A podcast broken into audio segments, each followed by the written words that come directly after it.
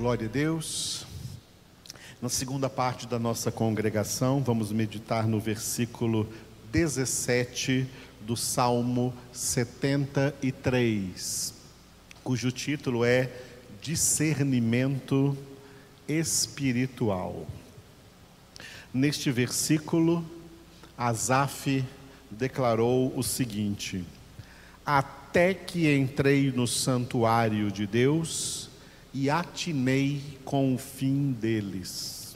Repetindo, até que entrei no santuário de Deus e atinei com o fim deles.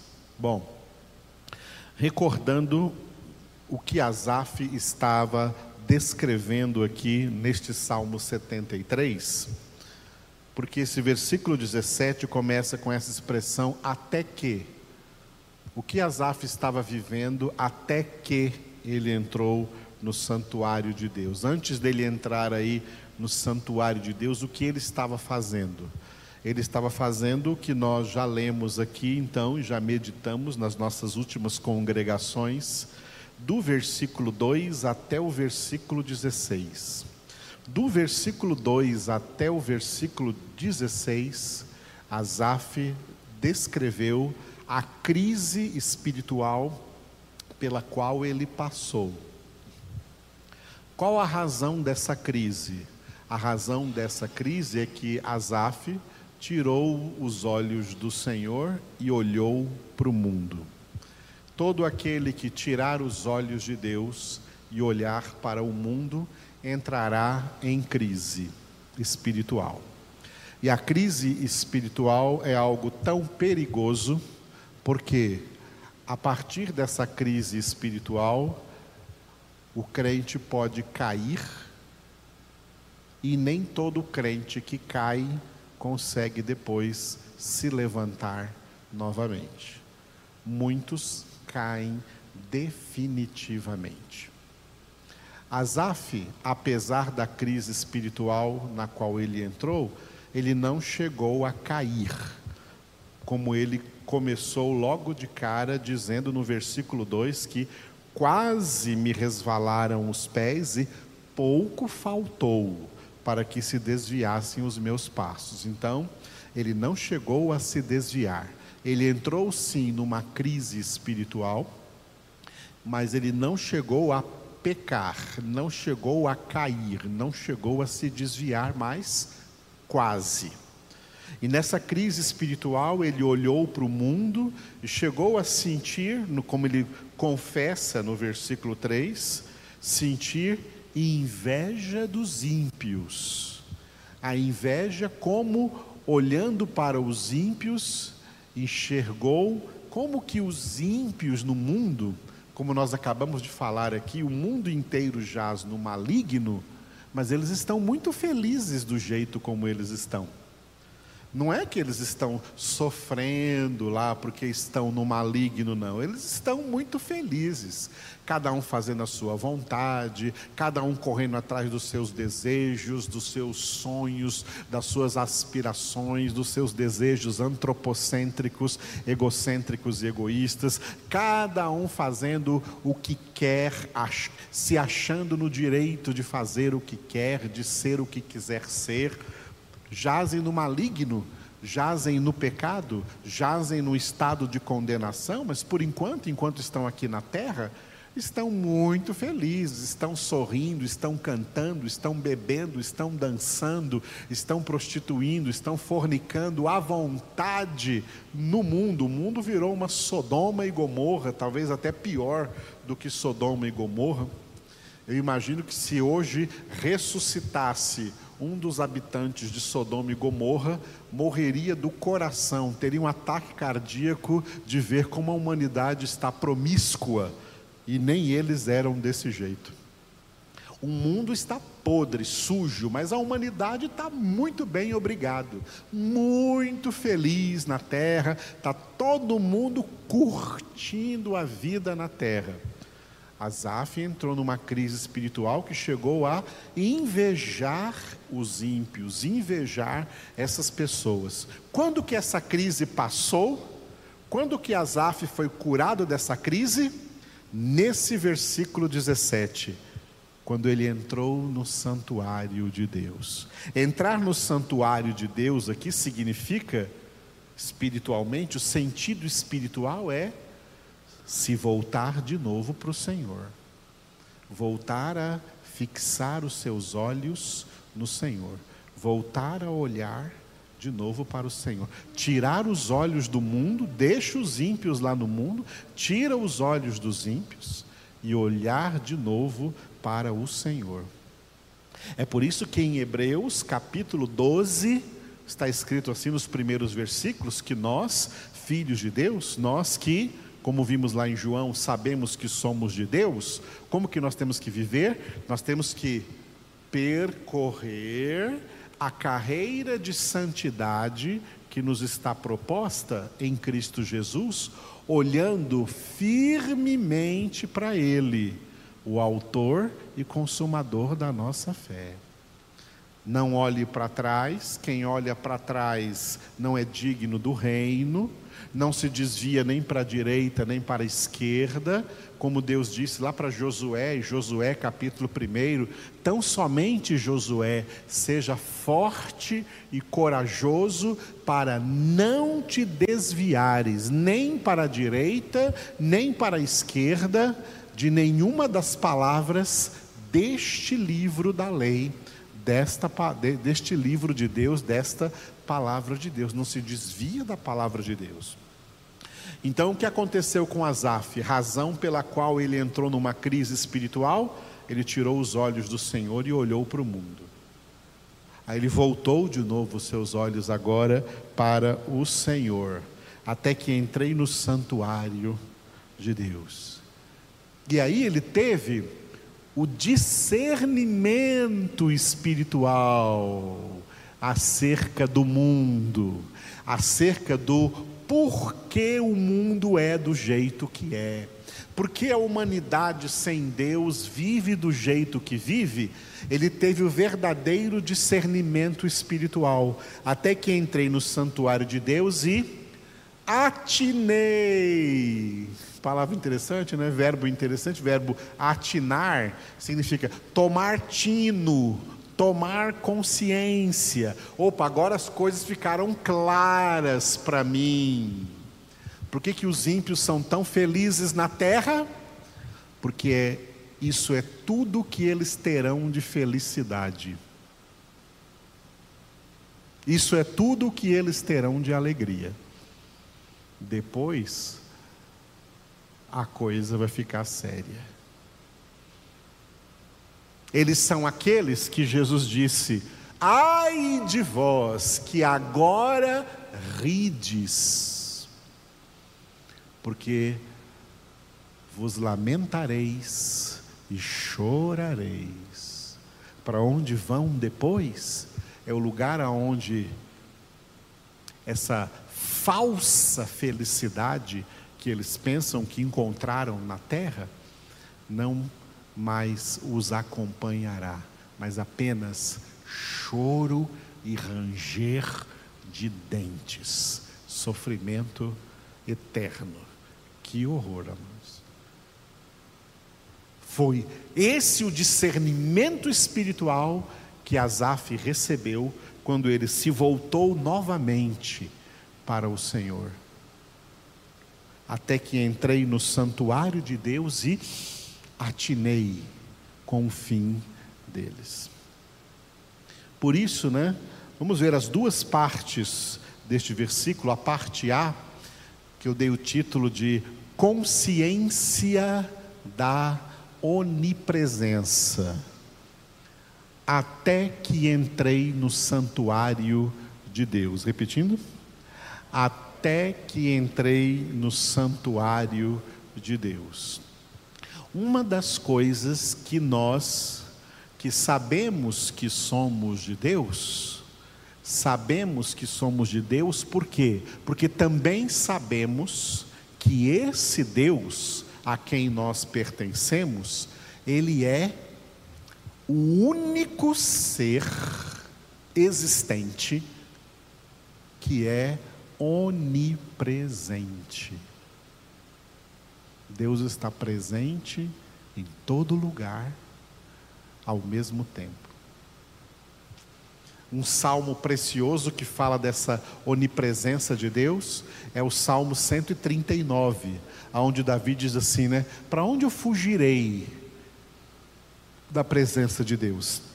Impossível. Se suba ao mais alto monte, tu estás lá. Se faço a minha cama no mais profundo abismo, tu estás lá também. Se eu acordo cedo para viajar para um lugar distante, o Senhor também já está lá. Se eu tento me esconder nas trevas, na escuridão, apago toda a luz, para o Senhor as trevas e a luz é a mesma coisa, porque o Senhor enxerga tudo mesmo nas trevas. O Senhor vê tudo. É impossível fugir da presença de Deus. É por isso que no reino espiritual, na realidade espiritual, não existem bastidores, não existem paredes. Nós podemos nos esconder dos homens, mas não podemos jamais nos esconder de Deus. E como não podemos nos esconder de Deus, nós que sabemos que somos de Deus, aprendemos uma coisa: a tomar consciência da presença de Deus em todo tempo, em todo lugar. Não existe esse negócio de vamos agora entrar na presença de Deus, porque ninguém nunca jamais consegue sair da presença de Deus. É a onipresença de Deus que dá existência a tudo quanto existe. Uma vez um pregador pregou errado. Ele pregou assim: que o maior sofrimento lá no inferno ou no lago de fogo e de enxofre, o maior sofrimento lá é a ausência de Deus. Esse pregador pregou errado. Não. Não existe ausência de Deus em lugar nenhum. O pior sofrimento para quem já está no inferno e para todos que estarão no lago de fogo de enxofre é justamente o contrário. O pior sofrimento deles é a presença de Deus manifestando contra eles a sua justa e eterna ira.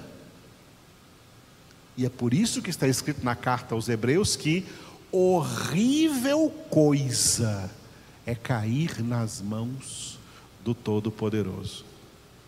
O Apocalipse mostra os ímpios, quando o fim dos tempos chegarem, e os ímpios começando a ver como a mão de Deus estará manifestando sua justiça sobre a humanidade pecadora.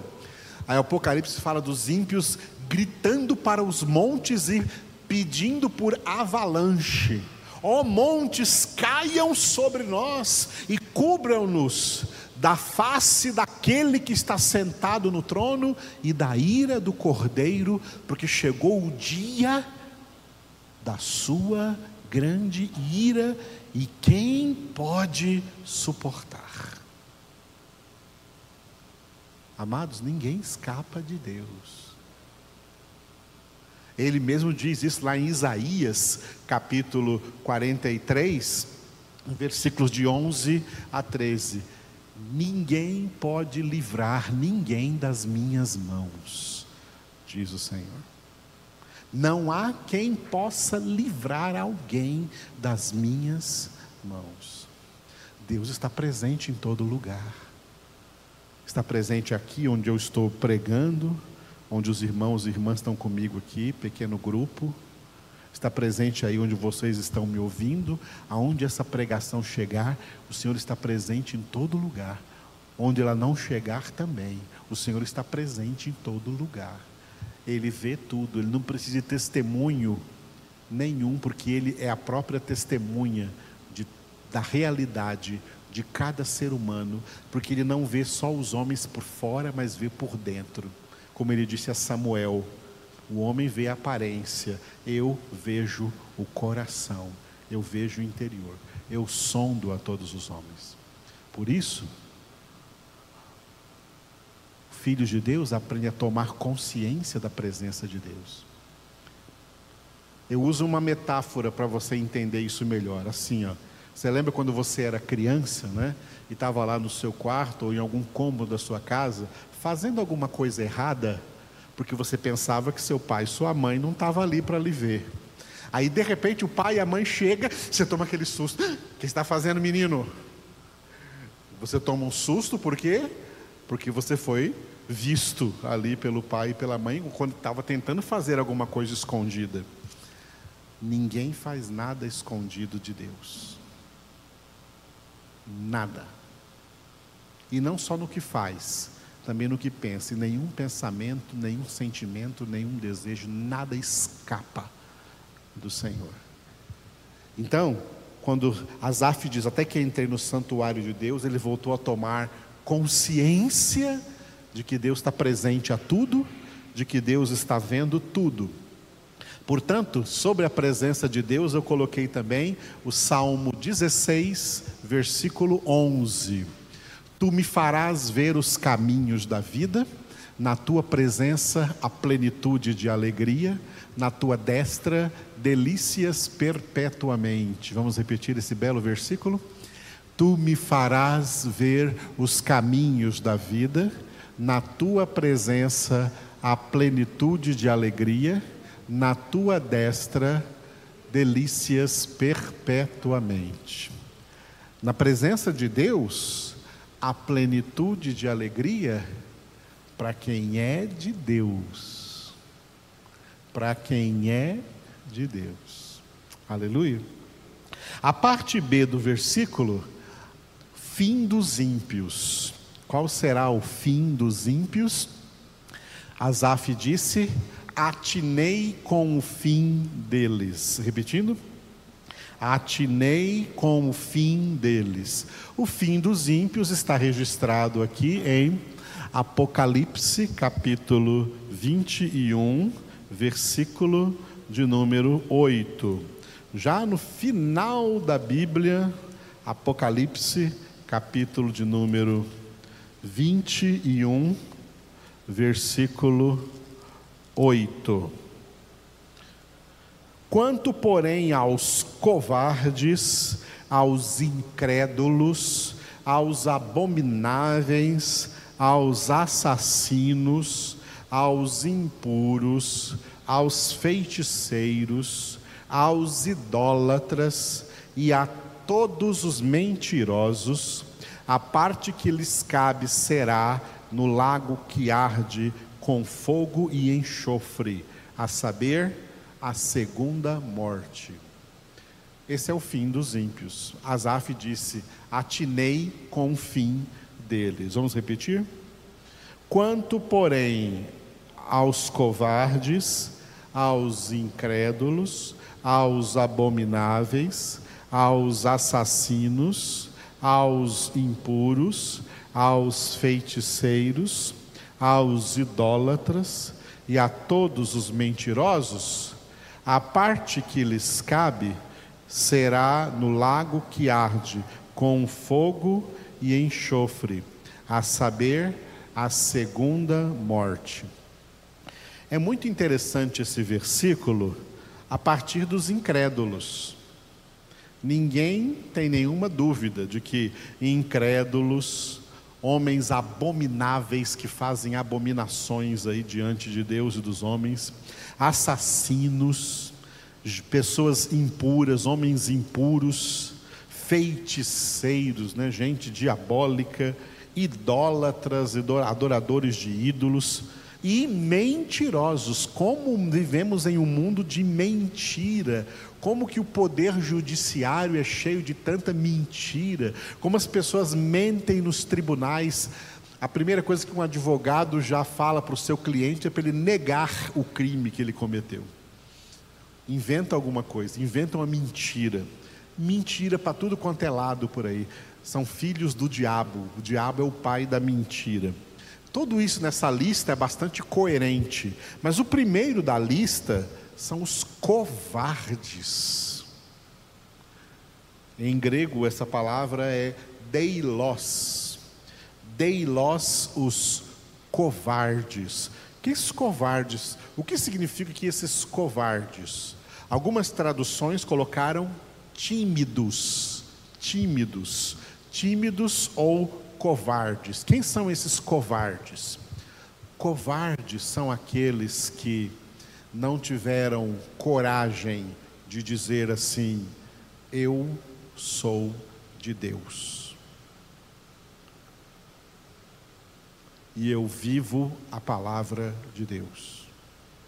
E eu obedeço a Deus. Está cheio de covardes por aí. Tá? Cheio de covardes no meio evangélico ah, no próprio meio evangélico. Eu já vi muitos evangélicos dizendo assim: olha, eu sou evangélico, mas eu não sou radical, eu não gosto de radicalismo. São covardes, porque o evangelho é radical. O evangelho é para ter raiz, radical vem de raiz filhos de Deus têm que ser, como diz no Salmo 1, como árvore plantada junto à corrente de águas. E uma árvore, ela é radical, porque ela está plantada pelas raízes, presa pelas raízes. Paulo fala que nós temos que estar radicados em Cristo Jesus da nossa própria congregação aqui, já saiu muita gente dizendo assim: ah, eu saí de lá porque o pastor Edivaldo é muito radical. O pastor Edivaldo não é muito radical, não. O evangelho é radical.